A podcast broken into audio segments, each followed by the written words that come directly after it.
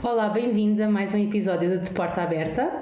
Hoje temos um novo tema que nunca foi apresentado, nem discutido, nem alvo de reflexão aqui nas nossas conversas e temos um convidado que não podia deixar de estar presente neste primeiro momento, nesta primeira abordagem ao tema que é eh, a disfluência. Bem-vindo, Gonçalo. Uh, o Gonçalo Leal foi meu colega, nós fomos colegas, já tirámos o curso há, há pouquinhos anos. há pouquinhos anos. E, e, é um prazer estarmos aqui a, a conversar e vai ser um prazer ouvir o que tu tens para, para partilhar connosco, mas antes deixava assim um momento só para te apresentares para quem não te, não te conhece, quem és tu, Gonçalo? Ok, muito bem. Uh, Tânia, antes de mais eu quero agradecer o, o, convite e felicitar este projeto que tu e a Dina têm, têm levado a cabo uh, e que é super interessante, dar a oportunidade de, de, aprendermos uns com os outros e particularmente numa época em que uh, nos vamos especializando de certa forma em determinados temas ter mais uma oportunidade de escutar colegas de outras áreas é sempre, é sempre espetacular e eu sei o trabalho que isto envolve, portanto, muitos, muitos parabéns. Uh, bem, olha, eu, eu, diria que sou, sou terapeuta da fala, não é? Que tal como tu, tu disseste, uh, apaixonado pela área da, das perturbações da fluência e tem sido essa área que eu tenho dedicado uh, a minha carreira, não só em termos de estudo, mas também, sobretudo, de prática clínica. Portanto, eu acho que me apresentaria como um terapeuta da fala apaixonado português. É uma boa apresentação. Bom, e, e, neste, neste seguimento, e por isso é que nós te convidámos exatamente para falar sobre este tema em específico, não é? Um, eu acho que podíamos começar por definir o que é que é uma alteração da fluência ou uma desfluência, se este é o termo certo para usar, ou gaguez, explorar isto e o que é que isto significa, não é? Muito bem, eu acho que uh, a terminologia é, é, um tema sem dúvida importante e aí uh, felizmente vamos ter novidades da, da Sociedade Portuguesa de Terapia da Fala com esta, com esta obra que todos aguardamos com, com imensa ansiedade da, da terminologia. Uh, eu acho que, explicando de uma forma talvez mais simples, um, é, é, importante compreender que uh, todos nós temos desfluências no discurso, não é? Ou seja, quando todos nós uh, hesitamos, todos nós uh, por vezes repetimos. qual é que seria a grande diferença entre uma pessoa que gagueja e uma pessoa que não gagueja? A maior parte de nós, quando tem estes, estes momentos de, de, desfluência, que muitas vezes são consideradas típicas ou, ou de forma mais, mais corriqueira, as pessoas chamam de desfluências normais, nós não sentimos absolutamente nada não há grande sensação associada, não, não há um sentimento de perda de controle. Ao contrário de uma desfluência atípica, ou então uma, uma desfluência de, de português, em que há um sentimento de perda de controle, há um sentimento de eu sei muito bem o que é que eu quero dizer e a palavra não está a sair. E isso pode dar uh, uma sensação de, de, de desconforto ou uh, outro tipo de sensação. Portanto, quando nós definimos gaguez, que eu acho que é algo bastante difícil de definir e há várias definições, a maior parte delas é na perspectiva do interlocutor, ou seja, de quem está a escutar, e para nós é uma interrupção do fluxo do discurso, que pode ter várias formas, pode ser através de re, re, re, repetições, pode ser através de bloqueios, quando não sai nada, ou pode ser através de prolongamentos, em que ouvimos alguém esticar um som. Mas, sobretudo, o que compreendemos é que a pessoa está a experimentar algo. Então, nessa perspectiva, não é só motor, não é só fala, mas pode também ser afetivo, ou seja, a pessoa pode estar a sentir alguma coisa quando isso acontece uh, e pode também ter um, um impacto, obviamente, relativamente à forma como a pessoa está a pensar.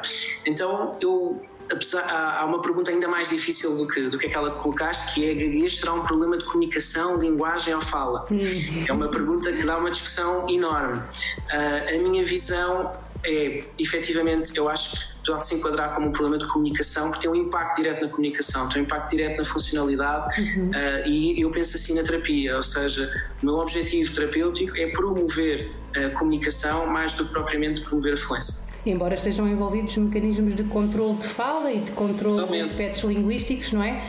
Porque Totalmente. a prosódia também é fala e também é fonológico, não é? Portanto, É porque, eh, desculpa te interromper, é que, é que esta questão é muito complicada, imagina.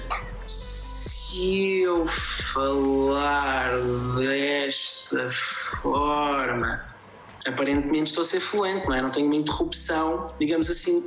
Agora, isto não é natural, isto não é funcional, e isto de certeza não serve a propósito comunicativo, não é? Porque comunicar é conectarmos com as pessoas, é passar emoção, Uh, portanto, lá está, não, não, acho que a análise só pensar como desfluências é, acaba por ser redutora. Uhum. Ia-te fazer agora outra pergunta, porque é também uma pergunta muito comum, que é quais são, agora sabendo do, do que é que estamos a falar, não é? Desta, vamos localizar então nas perturbações da comunicação no, neste sentido que, que explicaste, um, e sendo caracterizadas por algum tipo destes processos, aproveitava para para juntar. Um, muitas vezes tem, tem, estas, estas pessoas que fazem estes bloqueios ou repetições têm também outros sinais corporais, certo? Uh, muita força, muita tensão muscular também, piscar de olhos, movimentos com o corpo também, também são características que se, físicas que se juntam às de comunicação, não é? Claro, e, e, isso é particularmente útil quando os terapeutas da fala estão a fazer uh, uma avaliação, uhum. uh, serve não só para tentar fazer algum diagnóstico diferencial e perceber uh, se é gaguez ou não, Sim. ou seja, as tais disfluências quanto à tensão física associada é, a regra geral é gaguez, uhum. portanto acaba por ser facilitador, mas também a fazer um bocadinho aquilo que é um, a divisão, ou as, quando estamos a analisar as amostras de fala, fazer esta divisão entre aquilo que consideramos os comportamentos primários, que são os tais bloqueios, as repetições, os prolongamentos, e aquilo que se consideram os comportamentos concomitantes ou então comportamentos secundários. Uhum. Efetivamente, dependendo depois da linha que tu segues, uh, base teórica para a intervenção, nós sabemos que muitos destes comportamentos são fruto da aprendizagem, são fruto do condicionamento, são de certa forma uma tentativa de reassumir controlo, a tal perda de controle associada aos medos de gaguez, depois acabam por se automatizar. Uh, existe muita investigação a decorrer para compreender o que é que vem de um, de um, certo comportamento primário da gaguez, porque, tal como sabemos, a gaguez tem uma base neurológica. Era a minha próxima pergunta: quais são as causas e de onde é que Iremos falar sobre isso. É? E, que, um, e até que ponto é que alguns destes comportamentos são os tais uh, condicionamentos, que nós chamamos evitamento ou comportamentos de, de, de, fuga ou de escape, como se queira chamar, ou o que é que é mesmo da base da própria gaguez, a, a tal tensão física e a força que as pessoas fazem. Uh, e neste sentido, ia-te perguntar, é, é, é, é, mais desafiante o diagnóstico um, em idades mais precoces? Um, muitas vezes, muitas vezes os pais notam já que as crianças têm algumas dificuldades eh, ou alguns comportamentos deste tipo, pausas e repetições, e a dada altura nós falávamos muito dentro dos terapeutas da fala e fala sobre ser tipicamente, ser típico do desenvolvimento haver alguma gaguez, alguma gaguez chamada a dada altura de gaguez de desenvolvimento. E muitas vezes nessa altura pais procuram terapeutas da fala e qual é o desafio que tu tens sentido ou que os terapeutas da fala sentem no diagnóstico em idades? Estou a falar de 3, 4 anos. Como é que nós podemos já tentar perceber se é de facto uma, uma gaguez ou se é uma dificuldade no planeamento de fala por aquisição da linguagem ou o que quer que seja? É uma, é uma ótima pergunta e envolve aqui várias frentes, digamos assim. Uma de terminologia. Um, efetivamente, uma das maiores confusões tem a ver exatamente com o que é que é gaguez de desenvolvimento? A gaguez de desenvolvimento, e o nome induz-nos em erro, uhum. é exatamente a gaguez uh, que pode eventualmente se tornar crónica. Uhum. Ou seja, a gaguez tem início na infância, particularmente na, dentro da, das idades da aquisição de linguagem, uhum. apesar da gaguez pode surgir desde os 18 meses até aos 12 anos, segundo a literatura, esta gaguez que estamos a falar, e depois persiste, e há, e há colegas que chamam gaguez persistente de desenvolvimento. Uhum. Ou seja, tem, inicia nessa altura, não é? criança e depois persiste. O que se chamava muito antigamente era, e, e algumas pessoas ainda chamam, gaguez fisiológica, que era a tal gaguez transitória, e que se assumia como algo relativamente normal, mas hoje aquilo que a literatura nos diz é que, ponto número um, uma criança gaguejar não é normal. Ou seja, se forem as tais disfluências atípicas de uma determinada frequência e contenção, não é normal. Agora, o que é que acontece? Dentro desta faixa etária, particularmente os 3, 4 que tu estavas a referir, onde temos aqui o, o boom linguístico e onde está a grande parte do desenvolvimento da linguagem, um, há uma porcentagem relativamente de crianças que gagueja e que efetivamente é gaguez. E que destas, aproximadamente 80% recuperam sem qualquer terapia. Ou seja, como desaparece, era considerado como uma gaguez transitória relacionada com o desenvolvimento da linguagem. E é, até porque a gaguez tem relação com o desenvolvimento da linguagem.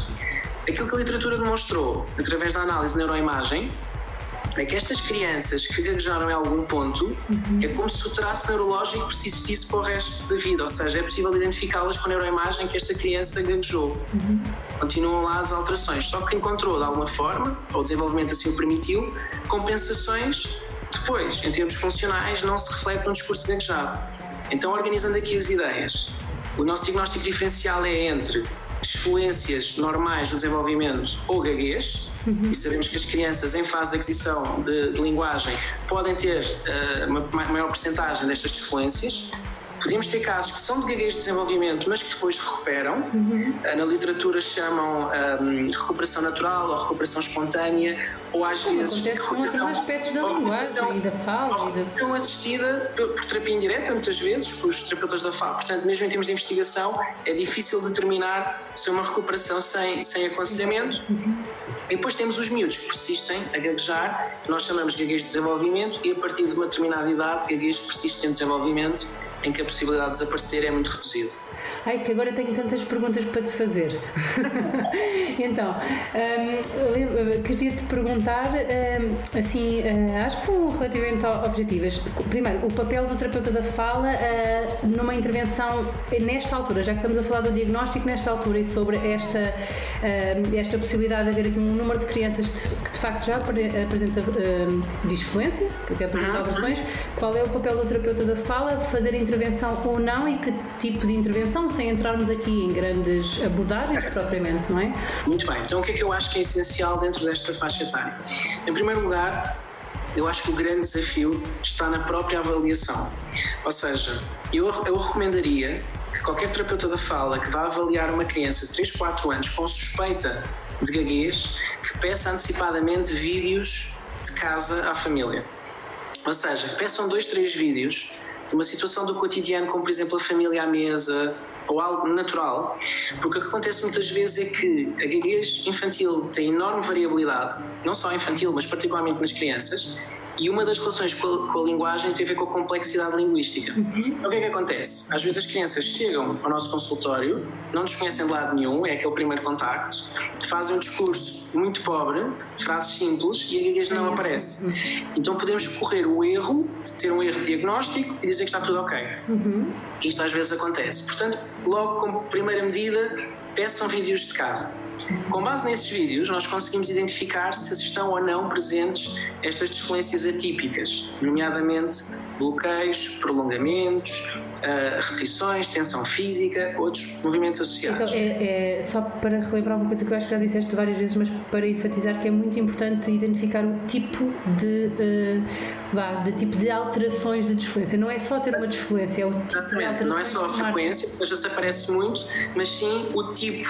Nós, nós analisamos o tipo de disfluência que é, uh, vemos a quantidade, que é a frequência, vemos a qualidade, o tipo que é, e vemos ainda depois se são longas, se são curtas, se são tensas, ou seja, há uma série de, de análises que nós, nós fazemos. E provavelmente o impacto também, desculpa interromper-te, o impacto que tem logo na comunicação é também um, um dado Sim, sim. Isso é, são perguntas muito importantes, que é, a criança já tem consciência, ou seja, vemos com a família se a criança já tem consciência, faz algo para evitar gaguejar, ou seja, são crianças em dias mais difíceis falam menos, uhum. um, a criança verbaliza, frustração, a criança, se vocês sentem que troca, troca palavras, ou seja, há, há várias perguntas e depois aquilo que para nós é muito importante é uma análise dos fatores de risco.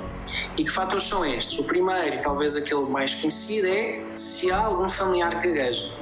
O nosso conhecimento mostra que grande parte dos casos de gaguez tem, uh, há um familiar que gagueja porque há questões genéticas envolvidas. Até hoje já estão identificados quatro genes associados à gaguez, pensa-se que, são, que sejam muitos mais. Portanto, isto é uma pergunta importante. Se há um familiar direto gagueja, isto é uma criança que tem alto risco de desenvolver uhum. uh, uh, de forma crónica. Outros fatores importantes é um, como é que foi o desenvolvimento, particularmente da linguagem, nós sabemos que crianças que tenham alterações, particularmente de linguagem, podem ter maior dificuldade em sair do quadro de gaguez. Queremos saber quando é que começou a gaguejar. Nós, em termos de literatura, aquilo que se diz é que crianças começam a gaguejar antes dos 3 anos e meio têm maior probabilidade de sair de um quadro de gaguez, portanto aqui é uma coisa boa, o facto de quando começa mais cedo. Um, compreendendo que também esta pergunta não é totalmente objetiva, esta pergunta na verdade é quando é que os pais se deram conta que ele começou a gaguejar, porque a gaguez pode ser muito gradual e os pais não se aperceberem. Uh, outras questões importantes é como é que a gaguez tem variado desde que começou, se tem tido altos e baixos, ou pelo contrário, tem sido algo que tem se intensificado e ser cada vez mais difícil. Esta variabilidade é indicador de maior probabilidade de desaparecer. Sabemos que as meninas têm maior probabilidade de recuperar que os meninos, portanto, o, o género é uma questão importante, tal como sabemos se o familiar que gagueja for uma mulher, muito provavelmente estes genes são mais fortes, estas mutações provavelmente são mais fortes. Portanto, há uma série de perguntas que fazemos exatamente para determinar estes fatores de risco e perceber se vamos para avançar já para intervenção, se vamos avançar para uma terapia indireta, para uma terapia direta. Eu acho que uh, fiz esta pergunta também para ficar assim bem claro que há, é possível que o terapeuta da fala recomenda a intervenção aos 3, 4 anos, que não Sim, pode, pode não ser tarde. Ou, ou não, ou para outro caso pode não fazer sentido fazer uma intervenção direta já e fazer intervenção indireta. Ou para outro caso até pode fazer sentido não fazer ainda nenhum tipo de de intervenção, não sei, não é? Portanto, mas não é tarde, ou seja, não é cedo demais, quero dizer também. Para alguns casos não é cedo demais. Não é cedo demais, até porque aquilo que, se perguntares assim, quando eu estou a avaliar qual é a coisa que me preocupa mais, preocupa-me muito crianças que já estejam condicionadas negativamente, ou seja, preocupa-me mais uma criança de 4 anos que esteja uh, a trocar palavras, a evitar situações, a tentar não gaguejar, que significa que já se sente sob ameaça, sente que a fala gaguejada é uma ameaça uhum. e, portanto, tenta desenvolver determinadas estratégias para evitar fazê-lo. Uhum. Isto significa que está a haver aqui uma bola de neve relativamente ao medo e, e, e depois a, a, ter um impacto direto na comunicação, do que propriamente uma criança que esteja a ter bloqueios um pouco mais fortes e, e, e que a frequência de gaguez esteja um pouco mais alta. Até porque nestas idades que estamos a falar, a gravidade da gaguez, ou seja, hum, a frequência maior ou, ou a tensão física maior, não prediz necessariamente a recuperação ou não da criança. Uhum. Temos por vezes crianças que estão a gaguejar com uma forma bastante mais intensa e que recuperam. Uhum. Portanto, aqui, uh, lá está, essa análise é que nos vai levar a perceber se esta criança precisa já de uma intervenção direta ou se primeiro vamos começar com uma intervenção indireta e queimando etapas até uh, nos movermos a algo mais direto. É uma decisão que tem que ser feita caso a caso, não é? De acordo caso com tudo caso. isto e mais algumas informações, com certeza, que não dá para, para, para discutirmos hoje, mas acho que era, que era uma das coisas, uma das de, de, dos, uh, dos tópicos que eu gostaria de deixar era isto, que não é cedo demais, três anos, não é cedo demais ter um, pelo menos uma opinião e orientações sobre o que decidir. Também não pode não ser cedo demais fazer intervenção. E, hum, e queria-te perguntar, já neste, nessa linha, e e o papel do terapeuta da fala ficou claro que seria avaliar e decidir uh, o tipo de intervenção a ser feita. Um, uh, queria assim talvez desfazer aqui um mito ou não, ou discutir isto, ou uma ideia pré-concebida ou não, queria que me dissesses tu se é ou não, um, sobre a não recuperação total ou sim a recuperação total destas, ou seja, uma criança com 3, 4 anos que, que tem alterações e que gagueja e que é alvo de intervenção atempada, qual o resultado da, e pela tua experiência destes anos todos também, e a literatura, não é? Que fundamenta isto? É uma, é uma, é uma ótima pergunta. Em primeiro lugar, e nós não, não falei, ainda não falei muito sobre isto, uh, relativamente às causas, comecei por falar das questões genéticas, mas não falei que hoje sabemos que a gaguez é fruto de uma alteração da forma como o cérebro está a processar uh, a fala, ou seja, temos aqui uma causa que é neurológica aquilo que a investigação demonstrou é que, para já, não temos nenhuma forma clínica de saber se a criança vai recuperar. E isto é algo que eu digo aos pais na primeira consulta. Não há no mundo ninguém que vos consiga assegurar a 100% que, mesmo com a intervenção, esta criança irá recuperar. Mas o que é que nós podemos garantir? Nós conhecemos e compreendemos a forma como a gaguez se pode desenvolver, percebemos que variáveis é que podem interagir e tornar uh, o caso mais difícil ou mais grave. Portanto, nestas idades, e obviamente compreendendo o conceito de neuroplasticidade, que é nós pretendemos mudar a forma como o cérebro está a processar a fala, a probabilidade é muito maior, pronto, aí os estudos são muito claros, com intervenção precoce, a probabilidade da gaguez desaparecer é muito maior. Quando aparece uma criança com 7 anos que gagueja desde os 2 anos e meio, eu já sei que muito dificilmente a gaguez irá desaparecer, uhum. mas consigo definir para aquela criança quais é são os objetivos da intervenção. E é muito importante, e aqui talvez seja a parte mais difícil de explicar, eh, inclusive a terapeutas da fala, como nós não sabemos se a gaguez vai desaparecer, tem que fazer parte dos objetivos terapêuticos, quer a família, quer a criança, lidar bem com a gaguez. Uhum. O que é, que é lidar bem com a gaguez? É, ao fim e ao cabo, não ter reações negativas uh, aos momentos de gaguez, que são essas reações que acabam por proporcionar mais tensão e mais força, uhum. é efetivamente promover, uh, nestas idades, particularmente junto da família, uma aceitação incondicional da forma como a criança fala, uhum. uh, e isso é algo que os terapeutas da fala devem, devem trabalhar, e nesse sentido, os nossos objetivos Claro que nesta idade é que a gaguez desapareça, mas é sobretudo que estas crianças sejam felizes, boas comunicadoras, com imenso conforto, que não tenham impacto na autoestima, na autoimagem, tenham ferramentas para fazerem o que querem, falarem com quem querem, quando querem, como querem. Okay. Portanto, mais do que desaparecer ou não desaparecer, a minha grande preocupação é sempre que esta criança tenha ferramentas para ter um desenvolvimento saudável e sentir-se feliz com a sua comunicação também. Hum, bom. Um, tinha assim mais uma pergunta para ti, mas que nos estamos a alongar um pouquinho mais, mas não faz mal, porque não queria assim também deixar de fazer esta pergunta que é, temos de falar muito sobre uh, crianças, porque eu acho que esta questão da intervenção precoce, sinalização precoce e sobre quando procurar o terapeuta da fala, quando começar a intervenção, que às vezes nem sempre é, essa decisão nem é tomada nem orientada por nós, é por outros profissionais e queria deixar também esse, esse mais uma vez esse sinal de, de alerta que é possível fazer uh, uh, tomar uh, algumas decisões antes de, dos 5, dos 6, dos 7 e isso tem vantagens, não é? outra pergunta é o contrário, não é? Quando eu já sou cresci, quando eu já sou adulto, vale ou não vale a pena? Porque muitas pessoas dizem, ah não, agora já não é, uh, boco velho não aprende línguas. Portanto, já não vale a pena ou vale a pena? Essa pergunta é ótima, até porque dentro da, da minha paixão pela gaguez, a terapia com adultos é sem dúvida a, a minha área. Um, vale muito a pena, porque um, efetivamente a gaguez não é necessariamente um problema.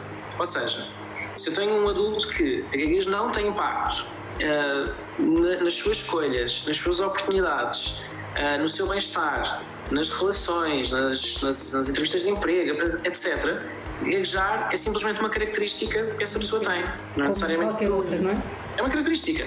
Agora, quando a gaguez tem impacto no meu conforto, na minha performance em termos de comunicação, nas minhas oportunidades em termos de ascender na carreira, nas dificuldades que eu tenho em falar em público, na vergonha que eu sinto, no medo que eu tenho, aí temos um problema e aí o terapeuta da fala pode fazer toda a diferença. Uhum.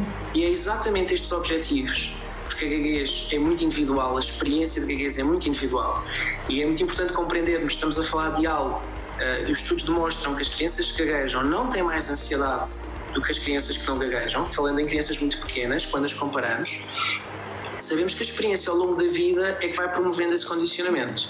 Sabemos que um adulto que gagueja tem, uh, há estudos que dizem que tem 75% eh, de maior probabilidade de ter perturbação da ansiedade comparado com um adulto não gagueja.